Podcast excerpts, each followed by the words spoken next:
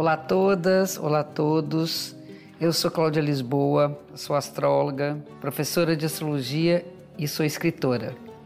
Sejam bem-vindas, sejam bem-vindos ao podcast Astrologia com Cláudia Lisboa, um espaço para a gente falar um pouco mais sobre como a astrologia influencia vários aspectos da nossa vida e para conhecer um pouquinho mais sobre o céu do momento.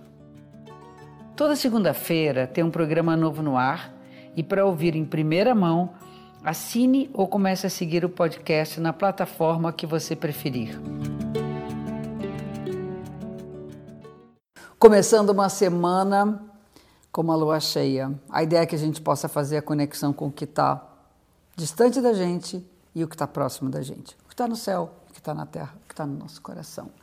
A lua cheia, ela é o momento de plenitude. Ela acontece nessa semana, nesse mês, essa lua cheia, com o Sol no signo de Leão e a Lua no signo de Aquário. Feliz Ano Novo aos aniversariantes leoninos dessa semana. E o leão, né, o Sol está no signo leão, o Sol está no signo que ele rege. O leão tem a ver, está conectado com a força solar. E a força solar é a força do calor da vida, da intensidade de viver plenamente, de trazer brilho para as coisas. Tudo que tem um brilho próprio tem muita força, muita potência. Acho importante que todos nós aprendamos durante um ciclo que o Sol está no signo de Leão a dar esse colorido à nossa forma de ser no mundo. Criatividade é uma palavra-chave para esse momento.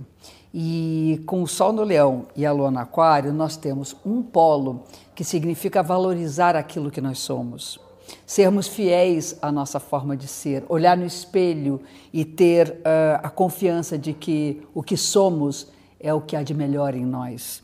Uh, autoestima, autoconfiança, segurança em si e brilho, muito brilho.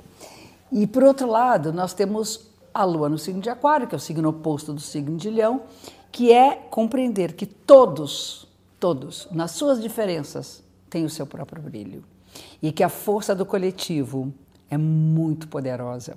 Se nós temos o poder de reconhecermos, reconhecermos a nossa força individual, nós temos que também reconhecer que muitas vezes é na união com os outros que nós vamos conquistar muitas coisas. Aquário fala de solidariedade, fala de comunhão, de cooperação, de respeito ao outro. O Sol é o magnetismo que atrai para a gente ah, o que nos faz melhor. E Aquário é a irradiação da nossa força. Eu, é, é muito legal porque tem uma relação entre o Sol está ligado ao coração e Aquário as veias e artérias. Então o coração bomba e joga arterialmente, né?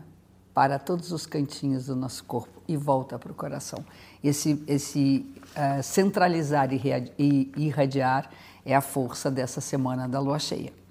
A semana, ela tem, além dessa lua cheia, ela tem alguns aspectos que são desafiadores. A semana começa com uma tensão entre o Sol e Urano, o que significa que há imprevisibilidade no ar. Sabe aquela época que a gente diz assim, ah, vai chover, não chove? Não. Ou o contrário, nossa, o tempo vai estar bom, e você se prepara né, para aquele dia lindo e acaba que de uma hora para outra chove. Essa, essa experiência é uma experiência que nos faz aprender a sermos mais soltos, mais livres, deixar com que as coisas aconteçam sem que não tenhamos tanto controle sobre elas. Por outro lado, eu acho que a dica é há uma urgência de mudança. Porém, vamos com calma. Não precisa ter pressa. A pressa pode atrapalhar tudo. Então, é a melhor dica da semana, sem pressa. O segundo ponto importante é uma tensão entre Mercúrio e Saturno. Acho que dando continuidade às dificuldades de comunicação que nós vimos na semana passada, essa semana a coisa continua mais ou menos na mesma vibração. E a questão de Mercúrio com Saturno é a responsabilidade com aquilo que nós falamos. É preciso com que a gente saiba exatamente uh, o que nós queremos dizer e como nós ouvimos o que nos dizem. Aquela coisa de prometer, né? prometer e cumprir. Se você não tem certeza que o que você está dizendo é de fato verdadeiro, que é o que você pensa, se você não tem certeza de que você pode prometer alguma coisa e que vai cumprir, uh, ponha uma ressalva. Olha, eu estou dizendo isso, mas pode ser que não seja exatamente assim, eu vou pensar melhor. Ou, olha, não prometo, mas eu vou tentar fazer isso no tempo que eu estou dizendo. Isso ajuda muito a não ter que aquela coisa de né, pagar mico de voltar atrás, desculpa, não consegui, enfim. Então tem que ter uma certa prudência com as palavras e com a comunicação.